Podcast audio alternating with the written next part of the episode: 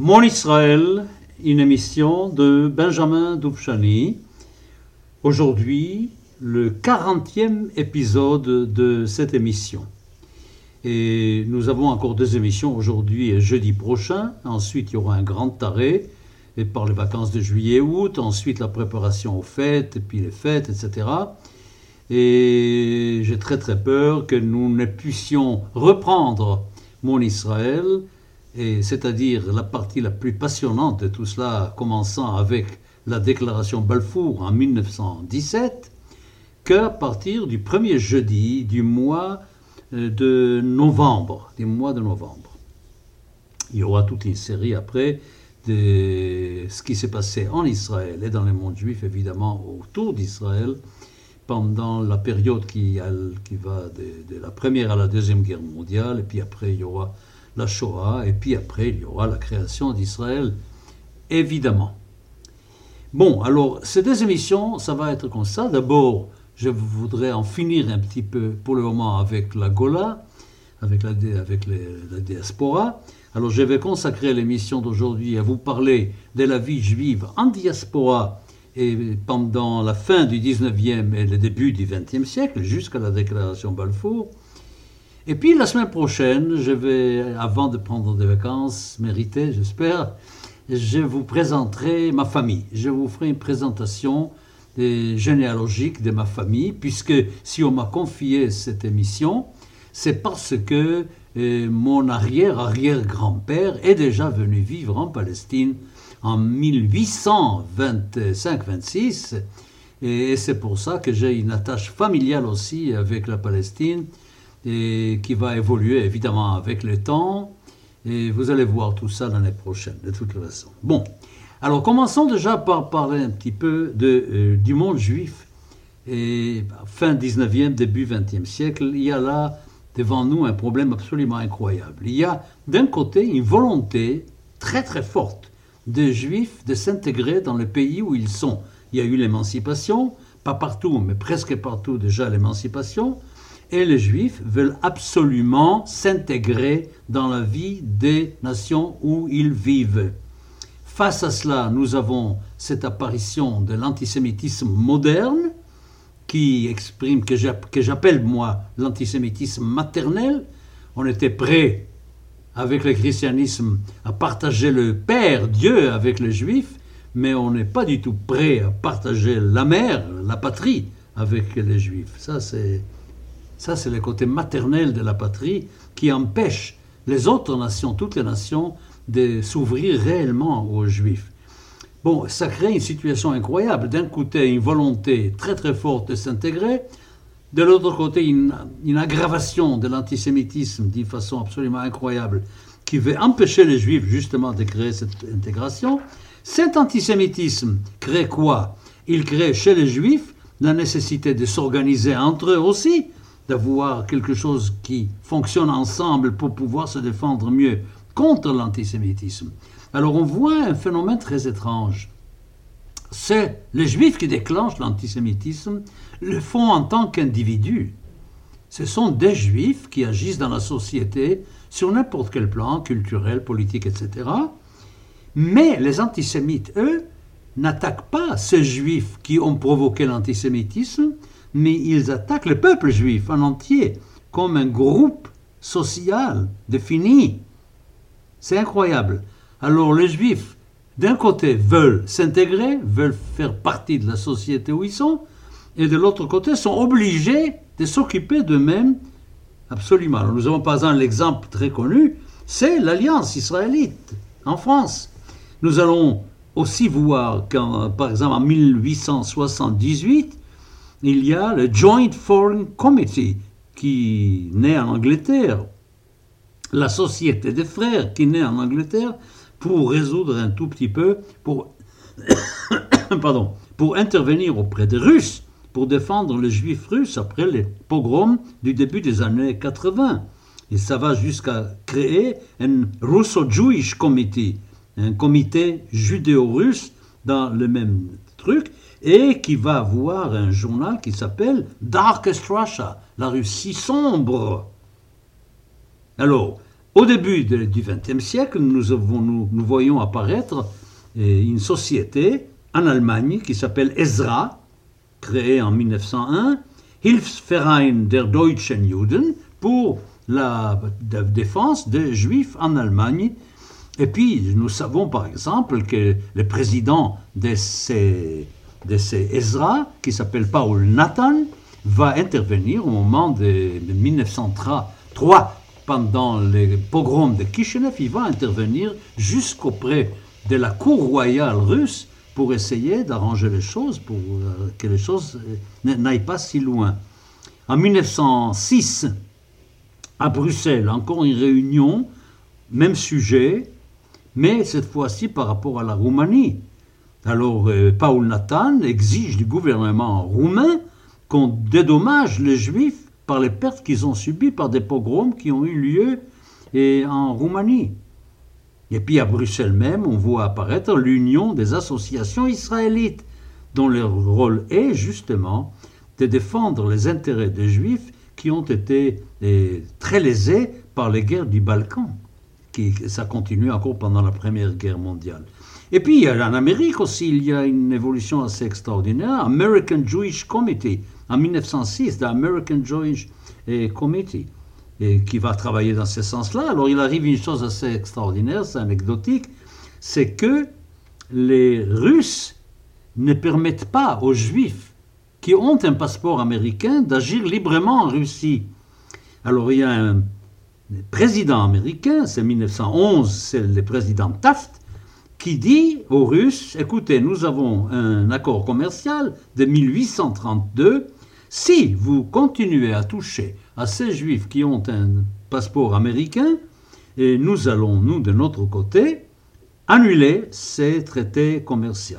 Bon, à ce moment-là, évidemment, que les Russes vont céder, ils vont permettre aux Juifs américains d'aller là-bas. Autre chose, l'émigration. Alors il y a des gens qui s'occupent de faire partir les Juifs russes. Il faut absolument les faire partir. Et puis aux États-Unis déjà, nous voyons, et les Hebrew Immigrant Aid Society, Hebrew Immigrant Aid Society, H-I-A-S, c'est la HIAS. On le connaît, les HIAS, c'est cet organisme qui va aider énormément tous les juifs qui vont prendre le chemin des, États-Unis. Il y a une chose très intéressante aussi à signaler. Les juifs de l'Europe de l'Est, de l'Ouest, pardon, et Allemagne, France, Angleterre, etc., ont intérêt à ce que les juifs de l'Europe de l'Est partent aux États-Unis, en Amérique, vers l'Amérique, parce qu'ils ont très très peur que l'arrivée des juifs de l'Europe de l'Est dans l'Europe de l'Ouest va agir encore une fois sur l'antisémitisme. Vous voyez quelle complication absolument incroyable. Alors, arrive le baron Maurice Hirsch, et il a un plan absolument extraordinaire. Il fait un plan dans lequel il y a un projet de vider la Russie de ces millions de juifs pendant 25 ans, de sortir tous les juifs qui sont en Russie pendant 25 ans pour aller les installer ailleurs. En septembre de 1891, il crée une société qui s'appelle Jewish Colonization Association, Yaka, Yod Kof Aleph en hébreu, Yaka. Elle a beaucoup d'argent, jamais on a mis autant d'argent dans une société de bienfaisance comme ça, et Hirsch va acquérir de très grands espaces en Argentine pour pouvoir installer une installation agricole.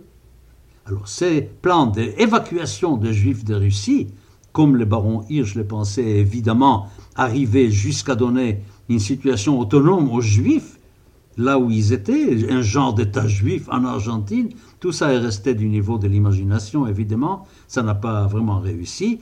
N'empêche que pendant les six années de l'activité du baron Hirsch, et jusqu'à sa mort, il y a eu en Argentine déjà cinq colonies, grandes colonies juives, avec 6700 personnes. À ce moment-là, les barons Hirsch commencent, après, excusez-moi, après la mort du baron Hirsch, Yaka change des règles et élargit son activité aussi pour la Palestine, pour permettre aussi à des juifs russes de partir en Palestine, dans le même but, évidemment. Mais n'empêche que Yaka, malgré cela, continue à fonctionner, surtout, surtout en Argentine. On peut dire qu'en 1909, par exemple, il y a eu plus de 20 colonies agricoles grandes en Argentine, avec 20 000 personnes déjà. C'était incroyable, vraiment incroyable. Alors évidemment que plus il y a des émigrés juifs qui vont ailleurs, et plus il y a des activités juives pour les aider arriver jusqu'au baron de Hirschfand en 1891 déjà. Il y avait toute une structure pour aider à recevoir les émigrés juifs aux États-Unis. Les États-Unis qui vont devenir un énorme lieu d'émigration juive et nous savons très bien à quel point le judaïsme américain est devenu un des judaïsmes les plus importants de, de, la vie juive. Ensuite, il y a eu aussi le fait d'aider les juifs qui étaient en Europe de l'Est pendant la guerre. Pendant la guerre. Et puis il y avait ce qu'on appelle, vous connaissez tous, le Joint, évidemment, American Jewish Joint Distribution Committee, le Joint, et qui, avec l'aide de toutes les ambassades américaines aux États-Unis, et pouvait aider les Juifs qui en avaient besoin là-bas, en Europe de l'Est. Voilà. Ça, ce sont des évidences qui montrent à quel point euh, la vie juive en diaspora, elle est pleine de contradictions, mais elle est pleine d'activités. Il se passe beaucoup de choses. Le monde juif change tout le temps à vue d'œil en quelque sorte, avec tous les problèmes. Face à cet antisémitisme, ça continue. Il y a maintenant un énorme travail, contradictoire encore une fois, des points de vue éducatifs. Par exemple, le fait que on va aider tous les juifs à apprendre les langues du pays où ils vont, l'allemand, le français, etc. Et puis, de l'autre côté, il faut absolument continuer à leur donner des connaissances en judaïsme, des connaissances en hébreu, dans l'histoire juive. C'est assez extraordinaire. Alors, autant il y a un rapprochement entre les juifs et les pays où ils vivent, autant il y a aussi une augmentation assez considérable dans la manière même d'aborder l'éducation juive. Alors nous voyons par exemple, si je vous donne une liste, et le premier Beit Midrash pour former des rabbins, c'est à Padoue, en Italie, en 1827. Après, il va passer à Rome, après, il va passer à Florence aussi. Et puis, les séminaires pour des rabbins en France, à Metz, en 1829, qui va passer à Paris en 1859. Et puis, il y a en Allemagne, à Breslau, il y a les séminaires théologiques juifs des Zekaria Frenkel, avec ses judaïsmes historiques positifs qui va sortir un journal très important, le Monatsschrift für Geschichte und Wissenschaft des Judentums. Souvenez-vous de ce mot, Wissenschaft des Judentums, la science du judaïsme, l'invention de la science du judaïsme. C'est journal qui était dirigé par Gretz, par Gretz lui-même. Et puis il y a Geiger qui va ouvrir à Berlin en 1872 les, les Hochschule für die Wissenschaft des Judentum, justement. Et puis il y aura en même temps les orthodoxes qui vont pas chômer et qui vont en 1879 et créer un Beit Midrash pour des rabbinim par Hildesheimer, le grand Hildesheimer. Et puis il y aura aussi un Beit Midrash à Budapest qui va s'ouvrir, à Vienne aussi. En Angleterre, il y a le Jews College qui devient aussi un haut lieu. Et aux États-Unis, nous voyons dans le mouvement libéral réformé l'apparition des Hebrew Union College à Cincinnati, 1875 jusqu'aujourd'hui, et puis les, Jewish Theological Seminary of America à New York en 1902, et avec à sa tête Shlomo Schechter, un des grands de la science du judaïsme. Vous voyez qu'il y a une activité absolument incroyable qui est double. D'un côté, connaître mieux les nations dans lesquelles on vit, et puis connaître mieux le judaïsme. Il y a des journaux qui commencent à apparaître. À Paris, par exemple, déjà en 1880, la revue des études juives à Paris. En Angleterre, en même temps, en 1889, commence à apparaître le Jewish Quarterly Review. Et puis il y a aussi l'encyclopédie, le Jewish Encyclopedia, magnifique. Je, l'ai eu à ma possession pendant un certain temps, pas, pas, pas l'encyclopédie juive de maintenant, mais l'autre, celle d'avant, qui est vraiment magnifique avec des images extraordinaires. Et puis il y a quelque chose qui va arriver. Les Juifs vont être excités par la littérature. Et puis Eliezer Ben Yehuda avec son grand travail concernant l'hébreu, avec l'apparition des éditions Ariasaf et Tushia, il y aura la littérature hébraïque qui va vraiment fleurir, qui va devenir quelque chose d'absolument extraordinaire. Il y a le grand Chaim Nachman Bialik, évidemment, Bialik qui est encore en diaspora avant de venir en Israël. Vous savez, c'est très amusant, parce que Bialik a écrit des poésies quand il était en diaspora et ensuite en Israël. Mais la prononciation en diaspora, c'était Ashkenaz, et en Israël, c'était la prononciation séfarade, acceptée par les sionistes et acceptée par tous les Palestiniens, les Juifs palestiniens qui étaient à ce moment-là. Alors on a par exemple sa première, son premier poème très connu, Shalom, Shalom, Rav Shuvertzi, Poiron Echmedes. Mais On a fait de la musique là-dessus, mais en hébreu, maintenant moderne, ça va faire Shalom Rav Shuver Tzipora Nechmedet. Mais Arzot Achom El Chaloni, ce qui ne correspond pas du tout à la musique, ça va pas du tout. Alors on continue à chanter ces chansons de Bialik qui viennent de la diaspora, de les chanter avec l'accent euh, ashkenaz, pas, pas à 100%, de façon à pouvoir accorder Pardon, le texte et la musique. Il y a Bialik, il y a aussi Feyerberg, il y a Berdichevski, il y a Brenner, avant, avant Israël. Nous avons ensuite des tendances qui correspondent aux tendances littéraires de l'Europe à ce moment-là. Et nous avons Tchernichovski avec son admiration extraordinaire, un peu pour le paganisme même, l'admiration de la nature, la joie de vivre, grec chez Tchernichovski vraiment très très attiré par la Grèce. D'ailleurs, il a traduit d'ailleurs les grands classiques grecs. Et puis euh, après lui, il y a Zalman Schneor, il y a Yaakov Cohen, il y a Frischmann. Voyez Alors il y a une activité juive locale extraordinaire. Bien que je ne sois pas très versé dans les yiddish, je peux quand même vous donner des noms comme Peretz, Mendele, Sholem Aleichem, Sholemash, Nomberg, Reisen, Weissenberg, Gipstein, plein plein d'autres qui écrivent en yiddish. Jacob Gordin, qui écrit des, qui écrit des pièces qui sont jouées aux États-Unis pendant longtemps encore qu'on joue. Et puis il y a, en même temps, alors là c'est absolument extraordinaire, la participation juive dans la vie spirituelle et culturelle des nations où ils vivent. Incroyable. Ehrlich, ça vous dit quelque chose Ehrlich, un immunologue? La biologie moderne, c'est lui?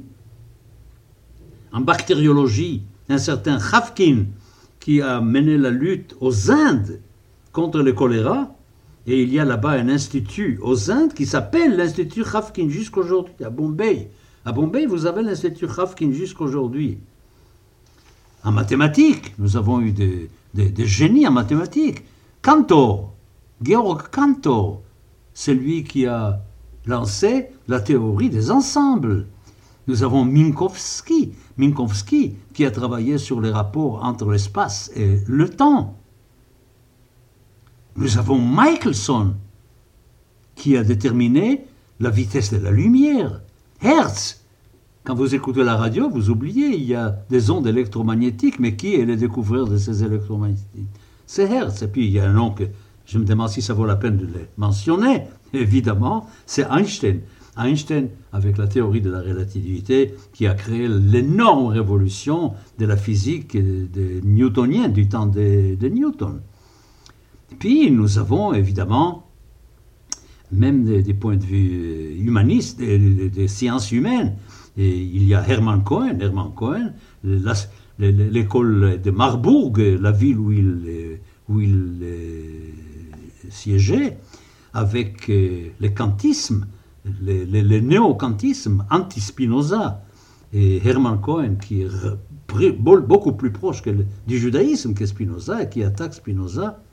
Il y a en France, on oublie souvent, il y a en France un grand penseur, un grand penseur, un grand philosophe, Henri Bergson, un juif qui parle beaucoup de l'intuition, de la nécessité de l'homme d'ajouter des éléments spirituels de l'âme au matérialisme, de ne pas se suffire de... Puis il y a Edmond Husserl qui est un des grands maîtres après de, de Lévinas. Et puis il y a Freud, le père de la psychanalyse. Il y a un autre père, Durkheim, le père de la sociologie. Écoutez, c'est vraiment, c'est absolument incroyable, la participation juive, la participation juive dans la vie des nations. Pour la peinture, je ne citerai que Pissarro, et en Allemagne, il y a Lieberman en Allemagne, par exemple, qui fait, qui fait ça. Puis a l'école de Paris, l'école de Paris avec Jules Pasquin, avec Chaim Soutin, avec Marc Chagall, avec Amedeo Modigliani. C'est absolument extraordinaire. Et puis il y a aussi les écrivains juifs qui ne parlent, qui ne s'occupent pas du tout du judaïsme, mais qui sont des grands écrivains dans leur langue. Nous avons Altenberg, nous avons Arthur Schnitzler, nous avons Jacob Wassermann, nous avons Franz Kafka.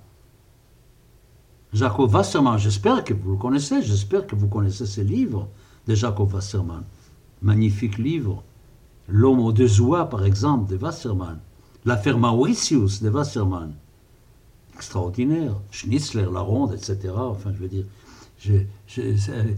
puis Stéphane Zweig, évidemment, dont on parle beaucoup maintenant, puisqu'il a été joué en Israël ces temps-ci par Francis Huster. C'est extraordinaire. Alors je voudrais quand même vous citer un petit passage et assez douloureux, si j'ose dire, d'André Gide. Et j'ai pas envie de parler des défauts juifs. Il suffit que je dise que la race juive, c'est pas la race française, et que les qualités juives ne sont pas les qualités françaises. Même si les Français sont moins intelligents, même si les Français n'ont pas autant souffert que les Juifs, même s'ils ont des moindres bonnes manières de se conduire, mais il y a une chose qu'on peut dire, qu'ajouter des caractéristiques juives à la littérature ne va pas donner quelque chose pour enrichir cette littérature. Elle, elle peut même dévier son sens le plus profond.